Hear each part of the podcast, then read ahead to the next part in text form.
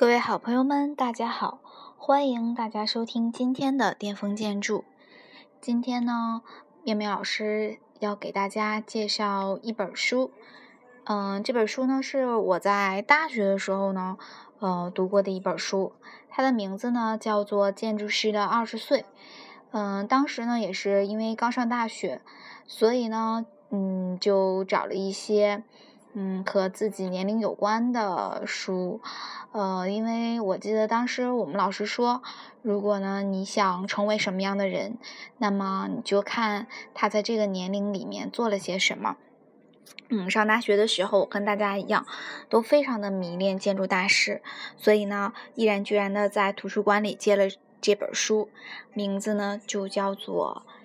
建筑师的二十岁，在这个里面呢，他介绍了很多很多的，呃，建筑师在他们二十岁的时候做了哪些事情，嗯，其中呢，呃，有很多无知者无畏的激情和热望，嗯，但在这个里面呢，都是可贵而难得的。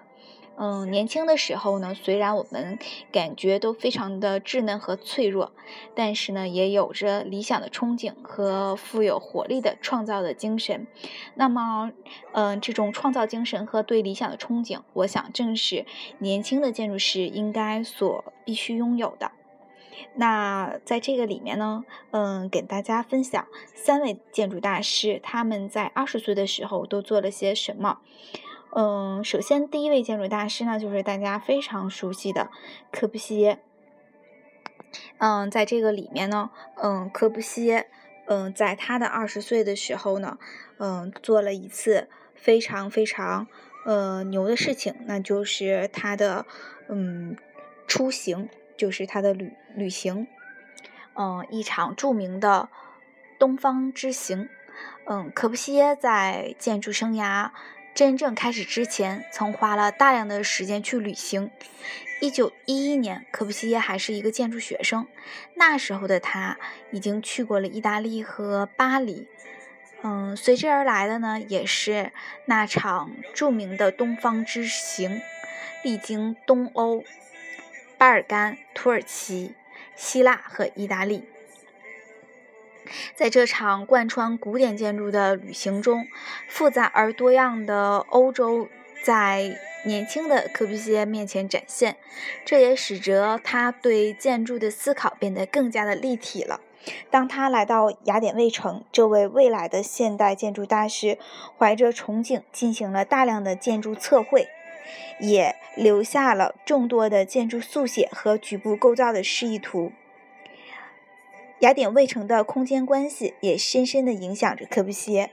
他在《走向新建筑》中引用了雅典卫城来展示平面上的 x 轴、y 轴和 z 轴之间的关系，而柯布西耶的建筑漫游的理论正是以当时的建筑体验发现为基础。远处的水平线就是海，水平线总是跟你感觉到的建筑物的朝向正交。一个正交观念正在此作用，高处的建筑，雅典卫城一直影响到远处的地平线的那里。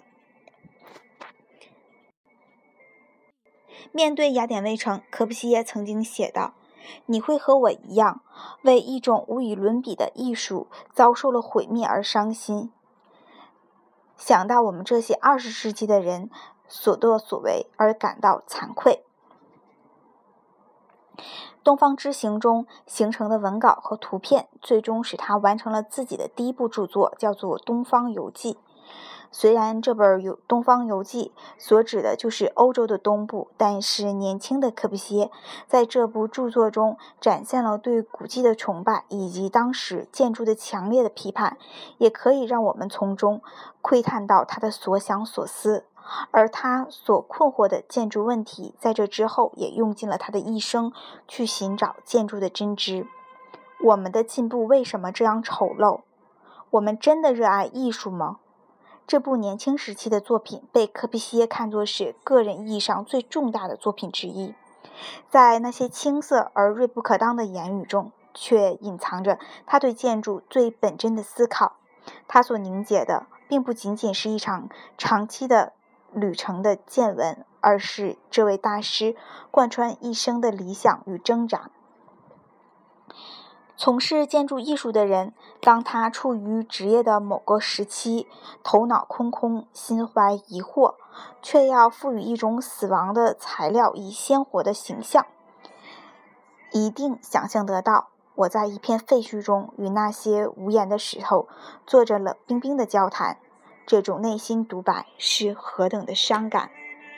这个呢，就是柯布西耶在二十岁时做的一件事，就是他当时嗯去欧洲的东方、欧洲的东部啊进行了一个旅行，对他呢在建筑上面的思考，对现代主义形成这个现代主义大师感到了非常非常深刻的印象。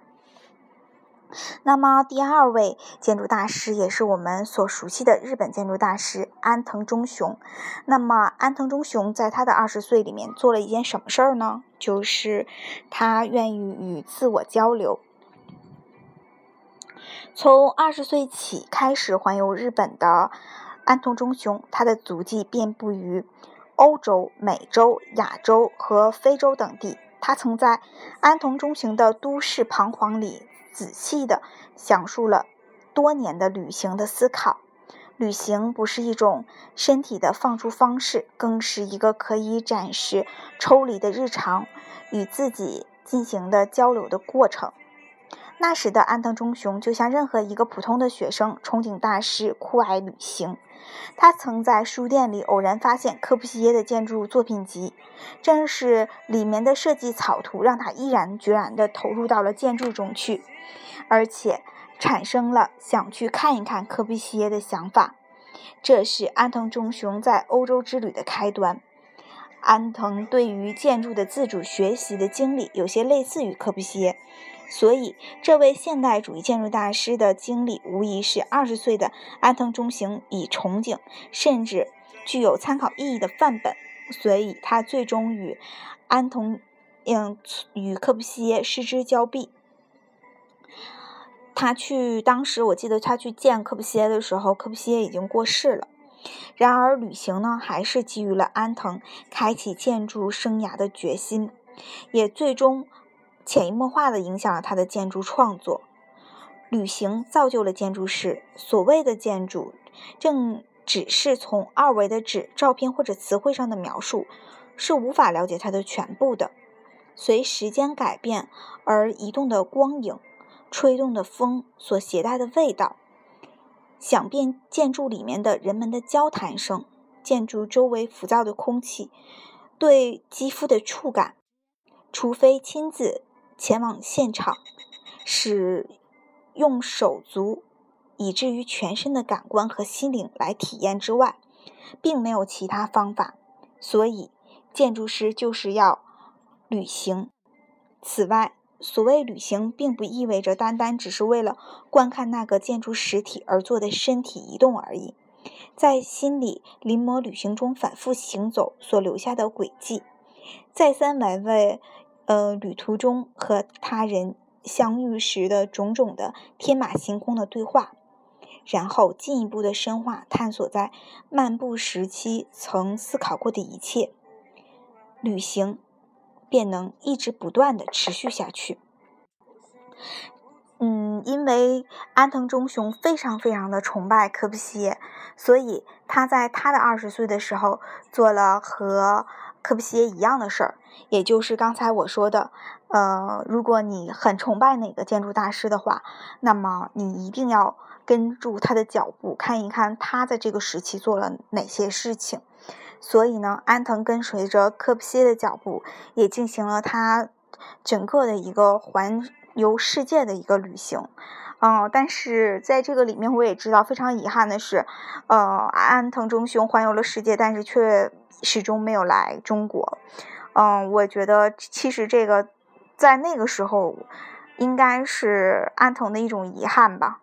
好，那么第三个建筑大师，他也就是前一段时间在呃上海举行这个个展的布拉德屈米，也就是我们。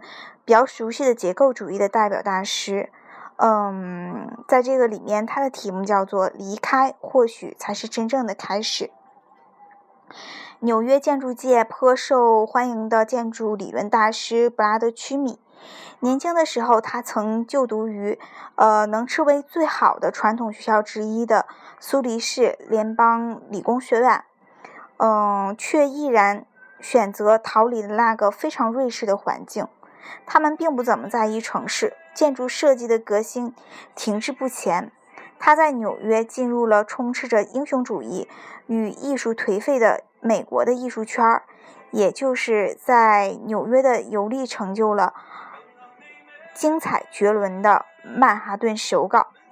曼哈顿手稿以事情的左、空间中、运动右分解了一系列发生在城市中建筑与人交往的片段，即使这些片段提取是一种抽象性的运动表达，却最终能够被实体化为建筑空间。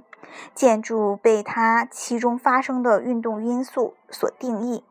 然后被聚合、叠化，最终成为一种包含事件、运动和空间的组成。啊，例如在第一个章节中，是一场发生在纽约中央公园的谋杀案，警察尝试着捕捉凶手，而凶手在出狱之后又遇见了杀死他的年轻的女士。这一幕包含了二十五个片段的场景。却摒弃了建筑的功能表现，而是展现了人在其中的感受。第二个章节呢，就是展示的是纽约四十二街道的空间，以建筑为角色的片段，而最重要的部分其实发生在这些连续空间的事实。第三个章节描述的是一场塔楼发生的下坠。而人坠落的轨迹，就是在垂直空间中具有连续性和充满意外的动态的表达。第四个章节，则是拥有众多角色的一个街区发生的故事。你看，嗯，钢丝上面行走的杂技演员，嗯，滑雪人，街道的一角的奋斗的凶凶暴者，军队以及。足球运动员，他们清晰地展示了不同群体的运动，而这些运动的片段逐渐地占据了整个城市。这部不足以百页的建筑理论作品，由极少的文字和大量的实验性的手绘图构成。这是屈米第一次对建筑的概念及标识做出的诠释。建筑表示不。再是仅仅是平面图、立面图和剖面图，人们在空间中的运动成为了最重要的东西。此时他二十二岁，却开始以一种惊人，嗯的创造力，让全世界的建筑师瞩目。不愧是结构主义的先驱者，嗯，他从另一个角度考虑了，呃，建筑与人之间的关系，也就是他最后形成的观点，嗯。形式最最虚构，所以呢，在二十岁的时候，我们所有的天马行空，所有的想法一定都要表达出来。嗯，也许万一梦想实现了呢？好，那在《建筑师的二十岁》的这本书里面呢，也曾经描述了几位伟大的建筑大师们的故事，他们也传递出了一个强烈的讯号：旅行是二十岁最好的选择之一。对于旧时代的建筑师们，咨询并没有那么发达，旅行或许是他们得以真实感受建筑的最好的方式。他们的建筑生涯更多的是从旅行开始，由旅行而得到认定。旅行热爱建筑的人来说，不仅仅是那些优秀的作品的朝圣。更是面对着不同时代、不同背景的建筑之间，那些时空交错与自我对话带来的思想的碰撞。你是否仍然需要一个短暂而从容不堪又缺乏意义的现状中抽离出来的理由吗？那么就你，请，那么就请你与我一同越走越远。OK，那今天呢，我们就是给大家介绍了这本书，叫做《建筑师的二十岁》。呃，如果要是说妙妙老师的二十岁是怎么度过的，我想，呃，其中，嗯，包宿、画图，呃，旅行，呃，各种文艺活动，嗯，各种感情的交集，嗯，现在想一想，应该是嗯非常非常非常青春、具有活力的二十岁。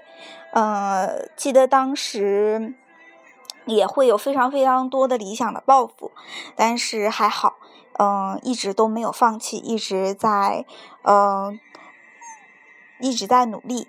所以，我希望年轻的你也和我一样，呃，度过你最最美好的二十岁。嗯，那么现在呢，有好多巅峰建筑的学员，在这个酷热的夏天呢，都来到哈尔滨，和我们一起来学习，嗯，进行嗯对梦想的冲刺吧。嗯，他们也有好多是二十岁的人，嗯，在这个酷热的夏天，我知道，嗯，大家在学习的时候也是非常的热，嗯，但是每个同学都非常的认真，都非常的乖。我相信，在你们二十岁的拼搏的时候，到了你们嗯稍见成熟的时候，一定会感谢现在的自己。好，那么今天的节目就到这里面。如果你也对这本书感兴趣的话，那么可以去图书馆借一借，嗯，送给你美好的暑假。嗯，好，那大家晚安。